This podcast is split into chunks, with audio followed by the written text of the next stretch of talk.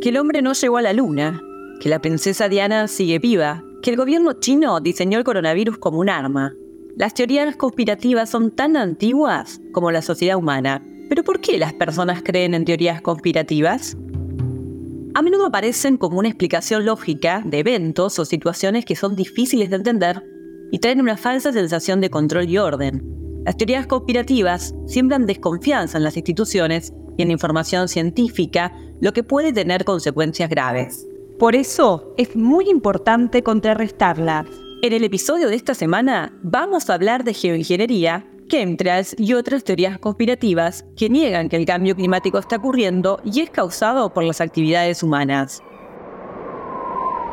y vamos a conocer algunas claves de cómo podemos desacreditar estas desinformaciones. Esto es el podcast de Chequeado, un espacio en el que vamos a compartir con vos algunos de los chequeos para que sepas qué de lo que se dijo o escuchaste es verdadero o falso. También vamos a explicarte en profundidad un tema de actualidad y a traerte datos y contextos para que entiendas mejor las noticias. Soy Florencia Ballarino. Bienvenidos.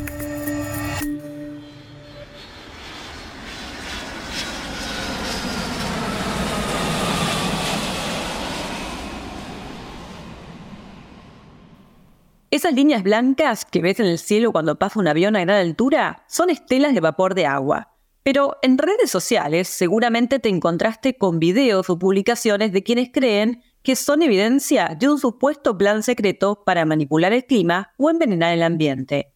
Se trata de la teoría conspirativa de los chemtrails, una teoría que surgió en los 90 y no tiene ningún tipo de evidencia científica. Los defensores de esta teoría aseguran que las estelas que dejan a su paso los aviones son en realidad sustancias químicas que se dispersan con la intención de hacer enfermar a la población y controlar el clima. A tal punto llegó la difusión de esta teoría que en junio de este año se hizo viral un video de una sesión del Consejo Deliberante de Azul en la provincia de Buenos Aires, en donde se leyó un proyecto de la concejal Verónica Crisafulli del bloque Juntos Gen Azul. Escucha qué decía este proyecto. Concejales del Partido de Azul elevan proyecto de comunicación referido a solicitar a ambas cámaras legislativas de la provincia de Buenos Aires que informen a este cuerpo respecto de los vuelos de aviones de, gran porte visualizados sobre nuestro partido dejando estelas químicas. Esto es falso. Las supuestas estelas químicas o chemtrails son en realidad estelas de condensación que forman los aviones en su trayecto. Las estelas no se forman siempre, sino que para su formación es necesario que se den ciertas condiciones de temperatura y humedad que permitan que se produzca la condensación del vapor de agua emitido por los motores. Según explica la NASA, existen tres tipos de estelas que dependen de las condiciones atmosféricas, las efímeras, las persistentes sin propagación y las persistentes que sí se extienden. También hay herramientas que nos permiten jugar y entender cuándo se forma una estela en el cielo. Te recomiendo la de la Administración Nacional Oceánica y Atmosférica de los Estados Unidos. Además, con la aplicación FlyRadar 24 se pueden identificar los aviones que vemos en el aire para que no nos engañen. Otra de las teorías conspirativas que se han popularizado en redes sociales tiene que ver con el programa de investigación de aurora activa de alta frecuencia, más conocido como Proyecto HARP, por sus siglas en inglés. Las publicaciones sostienen que HARP es utilizado para manipular el clima y causar desde tormentas a terremotos. Escucha un ejemplo. ¿Has escuchado hablar sobre la teoría del proyecto HARP? Básicamente esta teoría nos dice que esta es una máquina ubicada en Alaska y su objetivo es controlar el clima. Se cree que el proyecto utiliza ondas de alta frecuencia para alterar la ionosfera, teniendo así la capacidad de provocar terremotos, tormentas o algunos fenómenos climáticos. Esto es falso. HARP es un programa de investigación científica de la Universidad de Alaska en los Estados Unidos que se encarga de estudiar a la ionósfera, que es la capa más externa de la atmósfera, usando ondas de radio. Pero no tiene capacidad para afectar el clima o el tiempo atmosférico porque su señal no afecta a las capas bajas de la atmósfera que es donde se originan los fenómenos meteorológicos que conocemos. Además, el sistema necesitaría mucha más energía para poder influir. Como explicaron diversos expertos a chequeado, fabricar tormentas o sequías en cualquier parte del mundo, experimentando la ionósfera, no tiene ninguna base científica. Muchas veces las teorías sobre los chemtrails o el proyecto HARP aparecen vinculadas a la geoingeniería.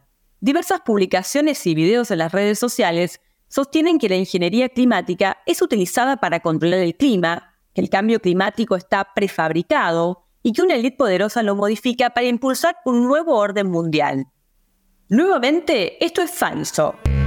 La geoingeniería es un conjunto de técnicas que buscan mitigar los efectos del calentamiento global. Esta tecnología aún se encuentra en desarrollo y no se han realizado experimentos a gran escala.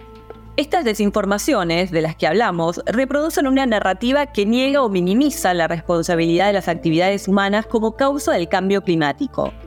Las evidencias científicas son abrumadoras e indican que el calentamiento global está ocurriendo y está impulsado por las actividades humanas como la quema de combustibles fósiles.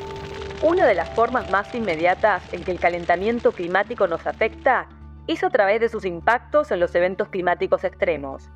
A medida que sube la temperatura, los mismos se vuelven más fuertes, frecuentes e intensos.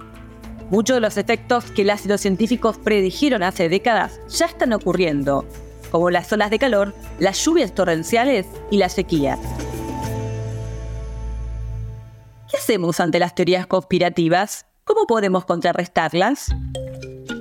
Un informe de la UNESCO y la Comisión Europea detalla dos estrategias para luchar contra las teorías conspirativas, el fact-checking, verificaciones como realiza chequeado que refutan las teorías conspirativas con pruebas y datos.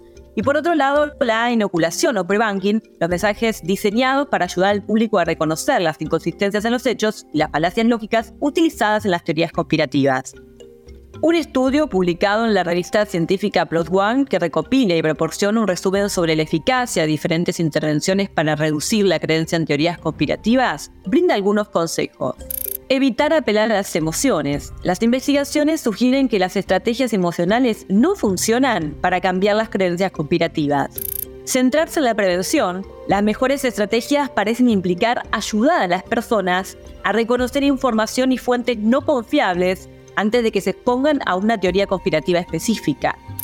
Una mentalidad analítica y las habilidades de pensamiento crítico son los medios más efectivos para desafiar las creencias de la conspiración.